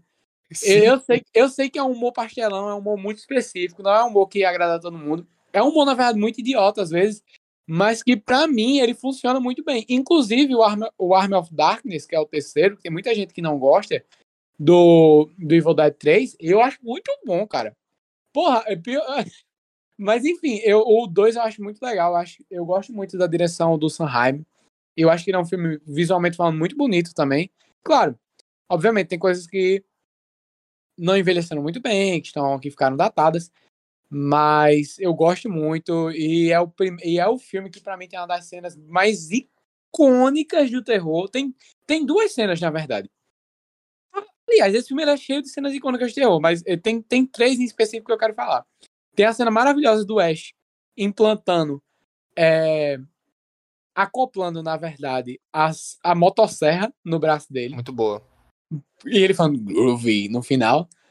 é, tem a cena maravilhosa dele lutando contra a própria mão. A lá, nossa, é uma cena assim. A lá, três patetas. Puta que pariu. É muito bom. Caralho, ele Ai, brigando cara. com a mãozinha, cara. Meu Deus, é muito bom. E, e a cena final em si, ela é engraçada também, né? Ela é bem cínica, cara. Ela é Eu- cínica. Eu gosto bastante daquela cena é dele rindo pra caralho, com os objetos também rindo, os livros, Nossa! abajur. Essa cena é muito boa. Ela, Mas é bem, ela, ela é muito bem filmada também. Esse filme, assim, tipo, uma coisa que a gente pode atestar, pode falar com certeza de Evil Dead, é que não tem nada de ruim na série Evil Dead. Não tem nada. A franquia como um todo, ela é muito boa, sim. Eu acho que. Porque muito se falava de Pânico, né? Mas, por exemplo, Pânico 3 ele não é um filme bom. Sim. Ele, ele tem um bom final, mas ele, como um todo, ele é uma aposta. Então, então, assim, é, eu acho que talvez seja a melhor franquia de terror, provavelmente, é a franquia Evil Dead. E ela é muito boa porque também ela foi a franquia responsável por ter o Sanheim é, começando ali a brincar, né? E o Sanheim é um dos meus diretores favoritos. Inclusive, um dos meus filmes de super-herói favoritos é o do Sanheim. É, primeiro, é o Homem-Aranha 2, né? E o segundo é o Darkman, que ele fez, que é um filme até que o- as pessoas não conhecem tanto. Mas eu recomendo muito para vocês procurarem Darkman. É um filme muito legal. muito Homem-Aranha legal 2 é muito bom mesmo. É, Demais, mano, demais. Agora, minha vez pra encerrar essa rodada. roda a roleta, roda. Roda, Jequiti. Qual foi o episódio mais difícil pra se preparar? Cara, eu acho que eu posso colocar dois episódios nisso. Mas, tipo, de preparação no sentido de. Não necessariamente de estudo, alguma coisa assim, mas no, é, no sentido de coisas pra ver. Vou colocar a saga Senhor dos Anéis, né? Os episódios Porra! parte 1 e parte 2. Porque Foi essa difícil. foi estendida. É, exatamente. Porque eu, eu fui ver. Caralho, tempo a versão demais. estendida dos três Hobbit e a versão estendida dos três Senhor dos Anéis. Demorou muito, cara. Foi muito difícil de preparar. Porque, assim, pelo menos o do Hobbit né, foi mais fácil, porque os filmes, mesmo com a versão estendida, eram é, não eram tão longos. Mas Senhor dos Anéis foi complicado. Retorno do Rei, quatro horas de filme, não foi muito fácil, não, de assistir. Mas os filmes são ótimos, mesmo assim, né? Não tanto os filmes do Hobbit, mas a parte dos Senhor dos Anéis foi. foi valeu a pena, pelo menos. Teve uma pessoa que até gostou mais do, dos filmes do Hobbit do que do Senhor dos Anéis, foi? Aqui no, no podcast. Não vou me lembrar. Foi Giara, foi? Acho que foi. Acho que foi, porque. Olha, Que não foi disse você. com toda, com toda é, eloquência e falou: Eu prefiro a trilogia Hobbit. Ei, boy. Giara depois disso. ela- É... Puta que pariu. Foi daí Depois- que, eu, que Giara perdeu meu respeito. Falou que Parasita é ruim. Sim, é- nossa, É, Giara pai, tem umas rapaz. pérolas muito boas, né? Giara tem umas pérolas muito boas. Tipo, o Hobbit é melhor, melhor do que Senhor dos Anéis. Parasita é um dos piores filmes que ela já viu. Parasita, é, rapaz, piores filmes. Isso aqui Pô, mas queria dar uma Parasita- nota baixa. Bom, Tudo bem que o Parasita é meio. É um filme meio. é, que você tem que ter uma certa paciênciazinha pra entender. Não sei pra entender, mas pra con- conseguir, né? Manter o foco no filme, mas, pô, piores filmes que ela já viu. Parasita é muito bom, cara. Parasitas dá menos, dá menos trabalho que tudo em todo lugar ao mesmo tempo, pra entender. Não, Eu acho bem mais Esse aí eu nunca tranquilo. assisti. não, Ah, tudo é. em todo lugar ao mesmo tempo é muito melhor do que Parasita. Eu acho que são filmes Caralho. diferentes, não dá pra comparar. É, Ah, eu posso. sobre uma coisa. Ah, tá bom. Eu posso. Eu posso. Eu Eu posso. comparar. O cara vou comparar metendo essa. Eu, eu posso comparar no sentido assim, que ambos são filmes que eles querem trazer reflexões sobre a vida. E eu vou ainda mais. Eu, eu, são filmes que trazem pautas sociais. Uhum. Só que um, eu acho que ele é mais um, um- ele é mais um filme que, obviamente, eles vão, tra eles vão tratar de questões sociais totalmente diferentes, né? O, o Tudo em Todo Lugar ao mesmo tempo ele fala muito sobre depressão, É sobre... existencialista. É, ele é um filme bem mais ex- existencialista. E eu acho que um- o Parasita, ele é, ele, é, ele é um filme bem comunista, brincadeira. Mas ele é um... o, o Mas Parasita... é, ele é. mas o- Mas é. Mas o Parasita, é, em termos sociais, né? Ele é um filme que eu acho que ele é um pouco mais óbvio, digamos assim. Ele tem muitas simbologias e tal é, no visual dele, mas eu acho interessante assim que o Parasita ele, é- ele é um filme que ele abre margem para mais discussões e tal. Ele vai ter uma parte social ali, obviamente, que ele vai falar da questão da imigração. Ele vai falar muito sobre uma questão de machismo também, se você pensar no pai da, da protagonista, né? Da Evelyn. Ele vai falar, ele vai ser um filme que você vai pensar muito sobre a questão de escolhas e como a, a, a jovem disse, é um filme existencialista. Ele vai pensar, ele vai ser um filme muito reflexivo sobre a, a em questão Sociedade. de propósito. É, Sim. Sobre Mas- filosofias de vida, a forma como você conduz a sua vida, sobre escolhas. é, ele tem Eu- umas meio niilista, né, em alguns momentos, É. mas eu acho muito bom que ele, ele cospe na cara dos Budista niilistas. Hã? Ele fala sobre a budista também, ele fala sobre a gentileza, né? Que é até a grande palavra assim da reviravolta do filme, ser gentil, que isso é É uma muito característica bem budista também. São várias filosofias. É, mas é, é, é verdade. Não, com certeza. Eu não, não, não, não poderia falar sobre todas elas, porque eu não sou uma pessoa também. é, eu não conheço tanto, tanta coisa sobre filosofia, eu sei o básico. Mas a parte do niilismo eu acho muito bom, porque o, o filme vai e parece que ele é o caminho que ele vai seguir, ele vai pela uma lógica meio niilista e depois ele, ele cospe na cara disso daí. Não, não, vai, não vai por aí, não. Assim, eu, gosto, eu acho muito engraçado, tipo. Porque tem uma galera que, ni- que eu não, não- eu, obviamente, eu não, não curto muito essa ideia de ai meu Deus, a vida é uma merda, vou matar todo mundo. A vida não, Não tem tem- sentido. Não que o tudo. não que o niilismo seja isso, exatamente, mas tem gente O niilismo é meio foda-se, sabe? Foda-se pra tudo. Eu É, acho. e, assim. e eu não curto muito essa ideia. Eu não curto muito. Mas É, foi muito também. foda. Muito foda. Amo, amo, amo tudo em todo lugar ao mesmo tempo. É, é um filme que tá. Para, vai ficar para sempre no meu coração. É legal que o filme inteiro fica nessa vibe, né? Nilista, né? É, do, do. Como é o nome daquele, daquele círculo lá? É o Nugget? Como é? Alguma é, coisa o, assim. o, o, o Nugget não, é um. Bagel, ba- bagel, eu acho. É, é o Beagle, alguma coisa assim. É, e tem essa coisa niilista no filme inteiro, que no final é, ela, a menina repete 500 vezes que tudo vai dar em nada, tudo não tem significado. E aí, quando chega no final, pega toda essa parte niilista e fala: Ó, tá, beleza, mas vamos olhar aqui as coisas boas que, que acontecem na nossa vida e tal. Aí tem toda uma mudança da, da pegada do filme no final. Cara, Sim. esse filme é muito bom. Não, eu chorei, muito. eu, eu chorei horrores assistindo tudo em todo lugar ao mesmo tempo. Tipo assim, é, Tu chorou é- na parte da pedra? Não, não. Eu Ah. chorei na eu chorei na parte que o que o que o short round, pra mim ele sempre vai ser o short round, que ele tá falando que ele preferia é muito brega, é tipo assim, é um brega, mas é um brega que funciona na hora. Que ele preferia ter passado o resto da vida dele lavando roupa com ela, que ele seria muito mais feliz do que aquela vida de bem-sucedido que ele tinha. Aquilo ali, e a cena dele dizendo seja gentil, que a Evelyn percebe que ela tava indo pelo caminho meio, meio idiota, eu chorei muito. E o final, inclusive, que ela salva a filha, né? Porque aquilo, aquilo ali é claramente uma pessoa que tá se entregando tanto à depressão, de achar, de, porque o máximo da depressão é a pessoa acreditar que a vida dela não tem mais nenhum valor. Então, assim, vai chegar no ponto que a personagem ela vai se matar e a mãe e a família, né? Ela consegue salvar a, a personagem, né? Eu, eu acho muito linda essa cena, muito linda. Ela, ela é muito cheia de significados. Chorei pra caralho também. Sim. Emocionante. Caralho. Sim. Cara, Mas enfim, antes de voltar à roleta, acho que eu poderia responder mais algumas perguntas, porque já faz um tempinho, né? O pessoal vai dizer, não, vocês é, colocaram a pergunta para não responder, cara. Não, tem que responder, né? É, Oi, cadê? teve uma pergunta que agora eu não vou lembrar de que- quem foi. Só se eu ver. Peraí, só um minutinho. Olha, se não receber o superchat, não precisa falar o nome da pessoa.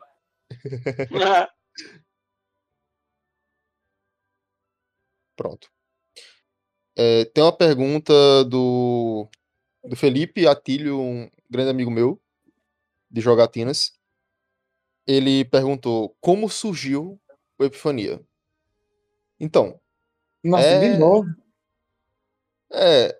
Tem que retom- retomar a história, porque assim, tem gente que não ouve todos os episódios, né? Então faz Surgiu sentido. de uma epifania de ideias. Mas, tipo, eu acho que eu vou levar mais pro sentido de, de como surgiu a ideia do podcast em si, de, de ter um podcast. Acho que dá pra começar falando sobre meados de 2020, pegando início de 2021 também, quando eu e Isaac a gente pensava em criar um podcast desde sempre, assim, te- tem essa, essa ideia de se juntar, fazer um podcast sobre filmes, séries e outras E eu coisas. muito ele. É, ele me perturbou tanto que eu tive que ceder isso, né? Eu, no início, fiquei um pouco relutante em, em ter esse tipo de produção, mas eu consegui muito apoio da família, mãe me ajudou muito. É, quando- na época eu ainda era um adolescente, então não tinha dinheiro. Então, é, é, ela me ajudou, comprou um microfone para mim, me apoiou bastante. E foi isso. Estamos aqui hoje, é, depois de dois anos. Foi um- uma grande conquista, sabe? No fim das contas, porque o público ele acaba sendo bastante variado, porque eu vejo que temos vários, várias temáticas e mesmo que algumas temáticas acabem não tendo tanta visibilidade quanto outras, tem uma certa, um certo público. Você consegue perceber que aquele pessoal tá ali e tá ouvindo e gostando disso, aparentemente, porque eles continuam ouvindo. E E... Eu vamos para mais uma pergunta. Vamos mais para uma, eita, vamos para mais uma pergunta é, de Raquel. Qual foi a sensação É. de gravar o primeiro episódio? Foi muito É, estranho porque. Nossa senhora. Eu tava bem nervoso da primeira vez que eu gravei. Você gravou primeiro com um convidado, né?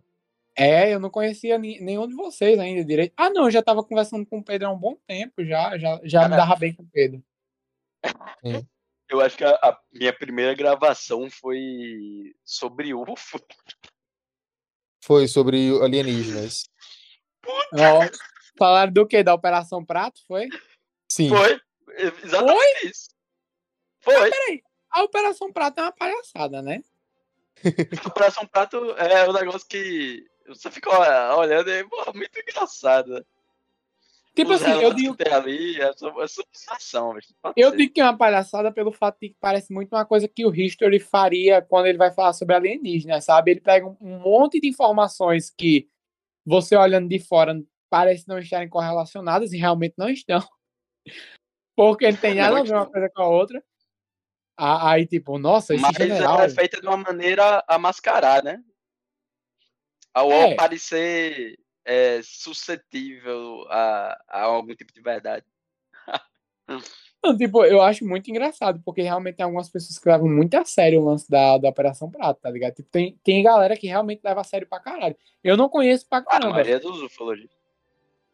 Não, e falam realmente. com toda e falam com toda certeza não e, e ela- essa operação é encoberta porque Ai, é, os Estados Unidos envolve os Estados Unidos e é, É, eu acho engraçado, né? Que tipo, é muito mais fácil pro pessoal achar que tinha alienígenas aqui do que imaginar que os Estados Unidos estavam fazendo alguma coisa de errado no nosso país no, durante a porra da ditadura que eles estavam financiando, né?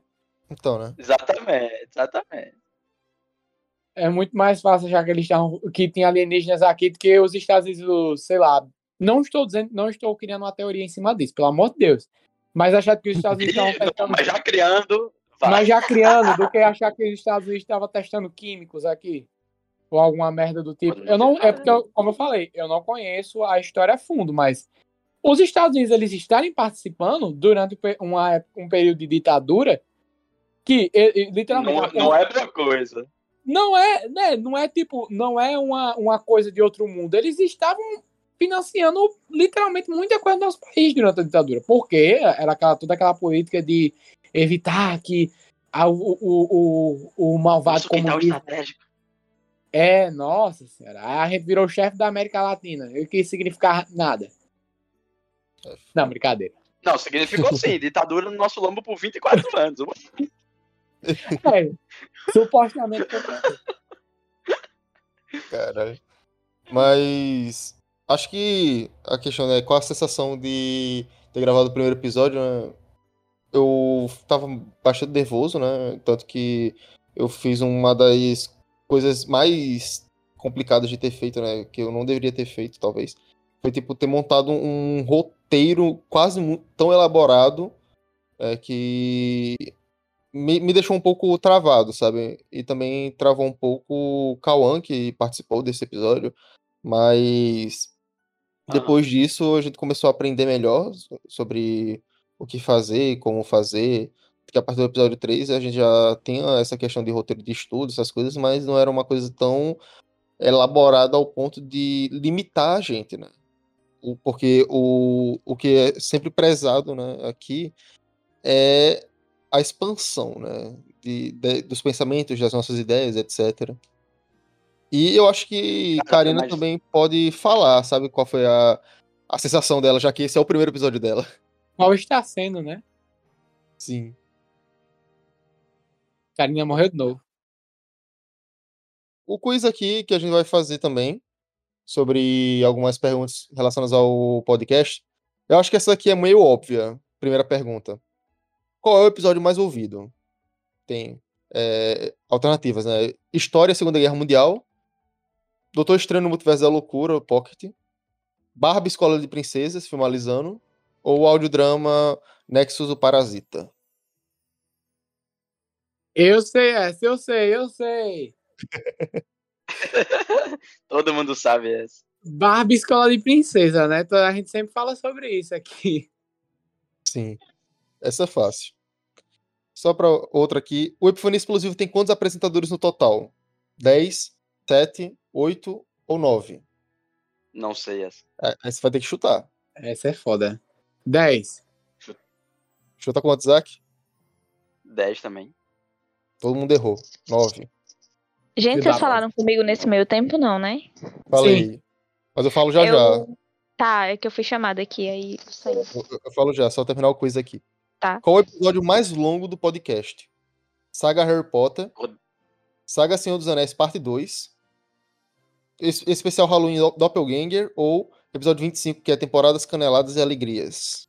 É o do Deve Senhor ser, dos deve Anéis. ser o do Senhor dos Anéis. Senhor Você dos tem Anéis. certeza da sua resposta? Tem o Silvio Santos Michuruca. Eu estou seguro da minha resposta. Embora tenha alguma dúvida com Harry Potter, mas. Parabéns, você errou. Saga Harry Potter. Pô, Droga, que- sabia que tinha alguma chance. Eu me lembro que Essa- ele ficou falando bastante nesse episódio. Essa aqui é só pra ter uma referênciazinha à nossa futura audiosérie A Hora das Sombras. E também pode ser uma de chute também, né? Quem dá voz Ai, meu Deus. ao comandante Cold em A Hora das Sombras? Francisco Júnior, Felipe Grinan, Duda Espinosa, Ronaldo Júlio ou Duda Ribeiro? E eu acho que eu sei essa, hein? Eu Ih. acho que eu sei. Ronaldo Júlio. Você, Isaac? Caralho. eu, vou, eu vou no de Félix também pra não ter nenhuma ideia. Ih! Eu sou ruim de reconhecimento. O, o cara vai, vai, vai, vai com as outras. É foda. É Ronaldo Júlio mesmo. Aí, Félix, obrigado. Quantos quadros o podcast tem? Cinco, três, nove ou sete? Porra. Cinco. Cinco. Peraí. É Quadro é, não é o mesmo que programa, né? Não. Só acho que é quatro. Quatro? Não tem quatro, É. não, cara. É cinco, três, nove ou sete. É, é, é três, então. Sete. Sete? Caralho. Sim. Vamos lá. Peraí, neofilmalizando. o- Ah, é porque tá contando normal também, né? Filmalizando é, história, personalidades históricas, tem. Ah, É. personalidades históricas não tá dentro É, de mesmo, é história. mesmo. É mesmo. É um quadro fech- é, só, solo, né? Tem É. também os especiais, as sagas. Pô, pode crer, né? Caralho, é mesmo. É, não, até legal saber disso que a gente esquece que são outras coisas. Qual apresentador, tirando Pedro, aparece em mais episódios? Eu, Giovanna, Isaac, Kawaki ou Félix? Isaac. eu. É, essa tá meio óbvia. 47 episódios, Isaac. 47 episódios. Rumo aos 50 aí. Penúltima pergunta. Qual é a dupla de apresentadores Hum. que foi mais censurada no podcast? Ah, todo mundo sabe. É fácil. Isaac é. Kawaki. Isaac Regis Isaac Regis, é. Eu, eu fui censurado uma vez porque eu falei uma coisa muito pesada em relação a uma pessoa, a, a uma pessoa que, que fala português. Mas Foda, viu? Não me comece, cara. Ai, meu Deus. Agora, a última pergunta. Qual é o quadro com mais episódios? Personalidades históricas, sagas, filmalizando ou história? sagas. Sagas. Porra, se bem que tomalizando. Você tem certeza de sua resposta? Eu tenho certeza, é sagas. É, eu vou, eu vou com ele também. Parabéns, todo mundo errou. Todo mundo errou. Era. História. Era né? filmalizando? Era história? Sim. É sério? Histó- te- Teve oito, oito episódios de história. E. Mas sagas quase chegou. Tem sete episódios de sagas. Caralho. Porra, me surpreendeu, me surpreendeu.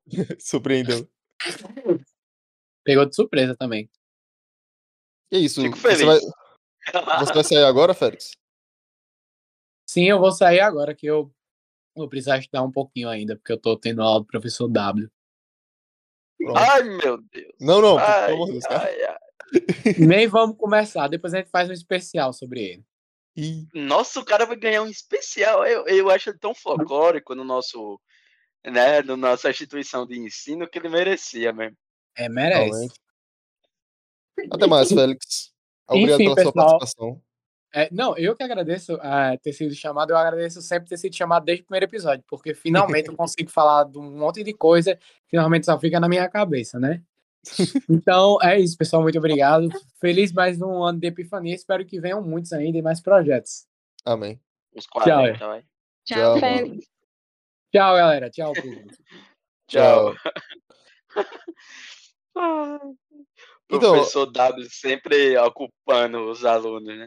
Não, pelo amor de É, Deus. Antes Não, de quando chegar- encerrar, o período de avaliação do professor W, todo, todos os alunos de- desse certo curso, eles entram em um período de preparação, né? é uma preparação psicológica, né? É, uma preparação psicológica e mental. É, não, não, psicológica e, É, é e historiográfica, vamos dizer assim. Meu Deus. Ai, meu Deus. Mas enfim, antes de encerrar, né, totalmente, eu quero re- refazer uma pergunta à Karine, que ela tinha saído na hora. Então, é, era sobre aquela. Era uma pergunta que era tipo, qual foi a, a primeira, a sensação do, de estar participando do primeiro episódio, essas coisas. Eu acho que seria muito válido, pra, principalmente para você, porque essa é a sua primeira participação, né, do, no podcast. Tá. É... Assim, é meio estranho, assim, diferente ter que falar em um podcast. Acho que é porque o podcast já tem dois anos, né? E eu tô entrando assim do nada. Então é algo bem novo. Mas é legal, porque eu posso falar sobre coisas que eu acho interessante e ouvir o que vocês têm pra falar. Ou entrar em possíveis tretas, se for o caso. Que bom que hoje não. É, Ainda e- É, ainda não. Mas, cara, Calma, muito Regis legal, tá de verdade. Quem? Quem? Regis? É, Red tá vindo aí pra resolver esse problema. É, Então ainda tem pessoas aí que eu ainda preciso conhecer. Então, assim, muito, muito legal. Eu nunca tive experiência de participar de podcast nenhum. Eu não sabia nem usar o Discord direito, mas aqui estou. Então, eu espero gravar mais episódios com vocês. E eu espero que a galera do podcast Goste um pouquinho de mim, porque às vezes eu vou falar besteira, mas aí vocês me corrijam também. E é isso. Ah, a gente já tá claro. acostumado. Muito bom. Mas enfim, antes de encerrar. eu- antes de acabar, eu tava lembrando aqui o episódio que eu mais me preparei foi aquele de Atla Uno, bicho. Sabe por quê? Porque eu me lembro que eu fiquei umas duas semanas estudando a historiografia sobre ele aqui no Brasil. É escassa, eu tive que ir em sites italianos, né? De, Sim. traduzir, fazer uma leitura mais, né, mais aprofundada para não é, ficar repetindo aquela Isso história complicado, hein? Que a gente aprende, ah, fé Maria, no, no fundamental. Isso né, foi complicado sair, mesmo. Desvincular um pouco, foi complicado, cara. Até eu tive Ó, dificuldade de o- pesquisar. O, o de Alarico também era a mesma, era a mesma questão, né? é, de historiografia de escassa, mas eu já estava preparado, né? Porque eu já tinha tido contato com, é, né? com, as, com as práticas, já sabia já como procurar, já sabia como traduzir e tal. Já sabia que fontes eram confiáveis ou não, então. Foi mais fácil. É, com certeza a Atla foi. Serviu de grande aprendizado e foi difícil. É, eu percebi que vocês falam muito sobre história, né? É, Pedro falou que ah, acho que a maioria do, do pessoal que compra o podcast faz história. É, Sim, sim. Eu não sei muito sobre história, apesar de gostar do, tempo, do tema. Não tenho preconceito com história. Eu acho que a única matéria que eu não gosto são matérias de exatas, por sentido, por razões de eu não sou muito boa em exatas, e geografia, porque eu acho Nem eu. geografia muito chato. Tá, o resto eu gosto. Mas se vocês quiserem falar sobre teorias das da conspiração, eu sei várias. E eu posso ficar horas e horas e horas falando sobre várias, tipo, de tudo. Não só sobre. Até das Torres Gêmeas, não- até das Torres Gêmeas, bicho. até das Torres Gêmeas. Só não sobre terra, Nossa. negócio de terraplanista, porque aí é, é Não, viagem é demais. demais. não. Não, é, aí, pelo é amor de Deus, né? é demais. Mas se vocês quiserem falar sobre teorias das cons- da conspiração e quiserem, inclusive, fazer algum episódio sobre isso. Se a galera curtir também, né? O pessoal que escuta o episódio. Eu Quem gostaria de estar participando, porque esse é o meu tema, gente. Eu- inclusive, se vocês quiserem falar sobre os Anunnaki, não sei se vocês conhecem ou já ouviram falar, eu gostaria de estar falando. Sério, eu sou nesse nível pra Peraí, moça, a gente vai, além. A gente faz o episódio Alienígenas do passado aqui no, no. Ufa, eu tô lendo esse livro. Ó, eu tô lendo esse livro. Só pra. Inclusive, comecei. Eu comecei ele, aí eu parei porque eu tinha outros livros pra ler. Aí eu comecei ele hoje de novo e eu vou terminar. Poxa, como, é o então, a nome, gente- como é o nome do autor? Como é o nome do autor? Cara, eu vou. Que é Pera, o eu vou- norueguês. Mas enfim, Ele tá aqui. muito bom, muito bom. Eu, eu, imagino Peraí. o Regis falando sobre isso. Peguei o livro, peguei o livro. É, o nome do autor é Eric von Däniken. Von Daniken. Cara, É, cara, eram os deuses citações. astronautas. O nome do livro eram os deuses astronautas. aí, infelizmente aí não, não tinha ainda a citação do nosso caro George Tissucolos. Meu Deus. Cara, mas eu achei legal porque eu tô bem no comecinho do livro e ele fala que esse livro é meio que uma tentativa de provocação real, inclusive para alguns historiógrafos e tal, e pessoal da, da como é que chama? Que, que vem coisas antigas, tipo aquelas ruínas e tal. Como é que chama, gente? Eu não sei, eu esqueci o nome. Não, é- é- esses desafios foram aceitos pela classe que constrói historiografia e a gente refutou eles com toda. Eu acho que dá pra gente fazer um debate sobre A isso. gente eu acho refutou a que maioria, mas um, um episódio sobre isso seria muito interessante, realmente. É um tema legal. É, um- Sim, tem aqui. vamos considerar, né? Pro futuro. Tá. Ok. Também, antes de encerrar, eu acho que. Porque alguns dos temas de, da roleta acabaram não saindo. Pra não desperdiçar, eu acho que pode dar pelo menos uma, mais uma rodada, sabe, da roleta. Ah, usa aí, usa aí. Vamos lá, Tá Ana bem. Karina. Putz, Coitada, só sobrou pra carinha durante todo o podcast. gire a roleta duas vezes. Olha Começando agora e só. trabalhando mais do que todo mundo. Gire a roleta duas vezes. Então vamos lá, né? Duas vezes pra você.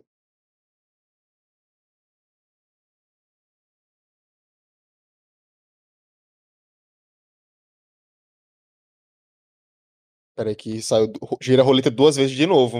Pelo amor de Deus, quatro vezes não dá. É minha Tá energia meio viciado, tá viciado, cidade. Tá, vamos lá. A primeira de agora. É... Deixa eu ver.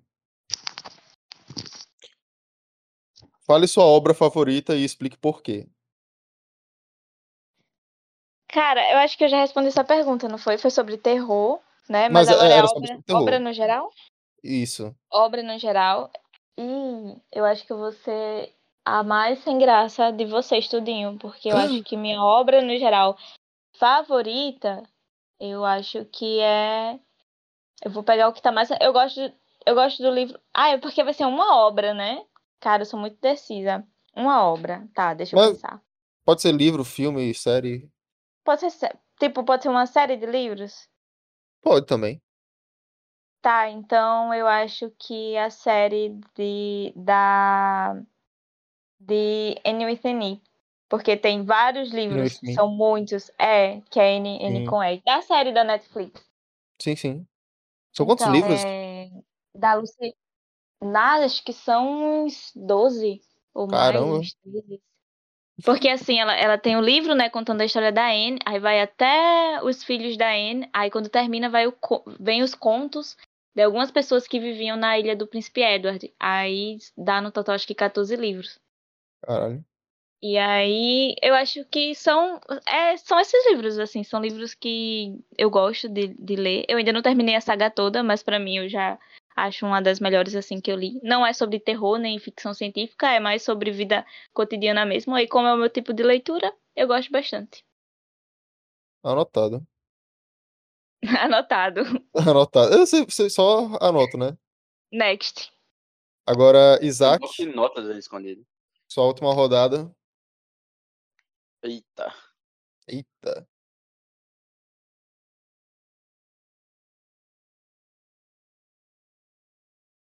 Ah, aqui- difícil. Aqui já você já respondeu, né, cara? Qual foi o seu episódio mais difícil de preparar? Você já disse, né, que foi Eu o de. Atlão. Roda de novo, então. Roda de novo. Vamos lá.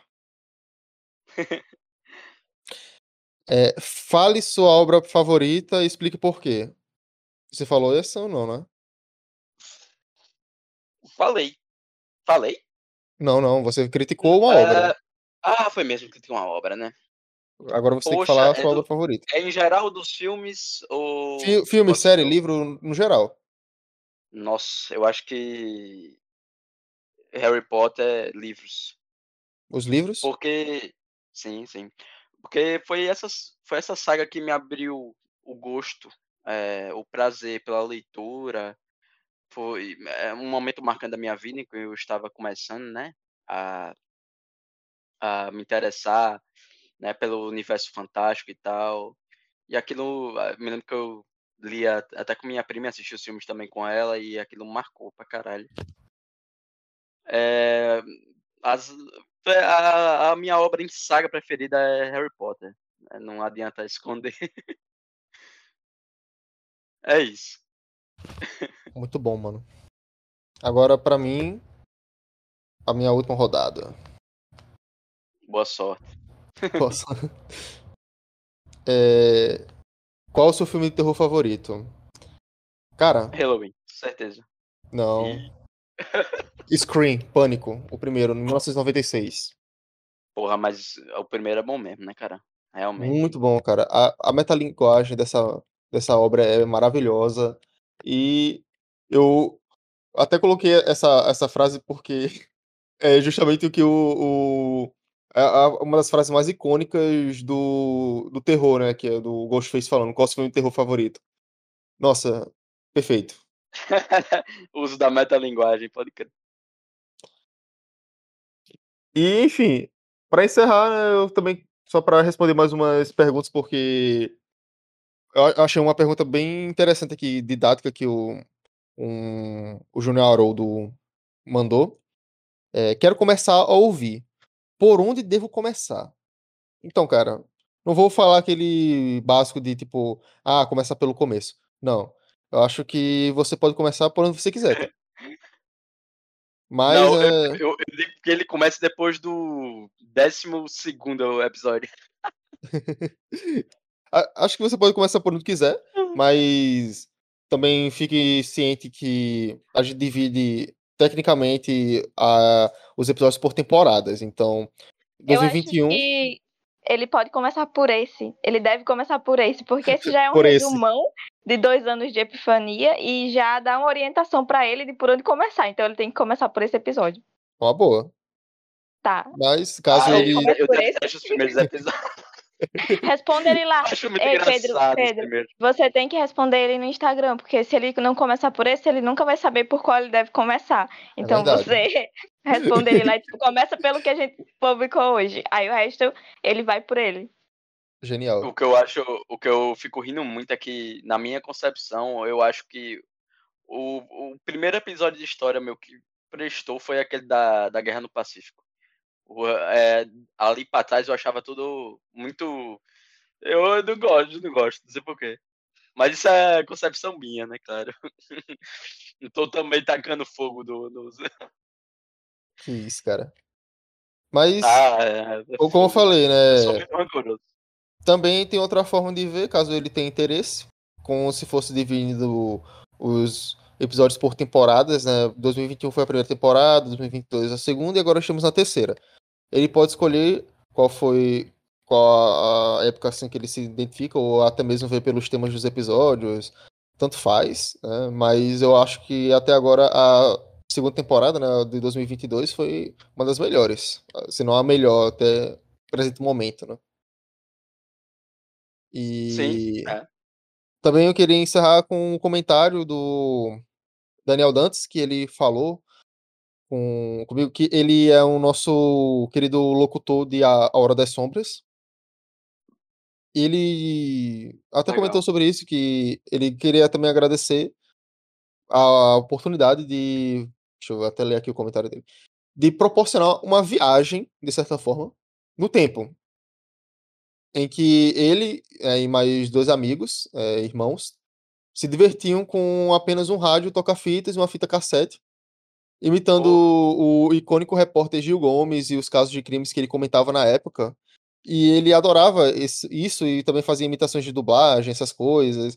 E quando ele foi convidado para fazer a locução do do A Hora das Sombras, e também ele, ele foi o radialista de, do audiodrama do Doppelganger, ele disse que foi um- uma oportunidade muito grande, muito, muito boa para ele, principalmente pela memória afetiva, né?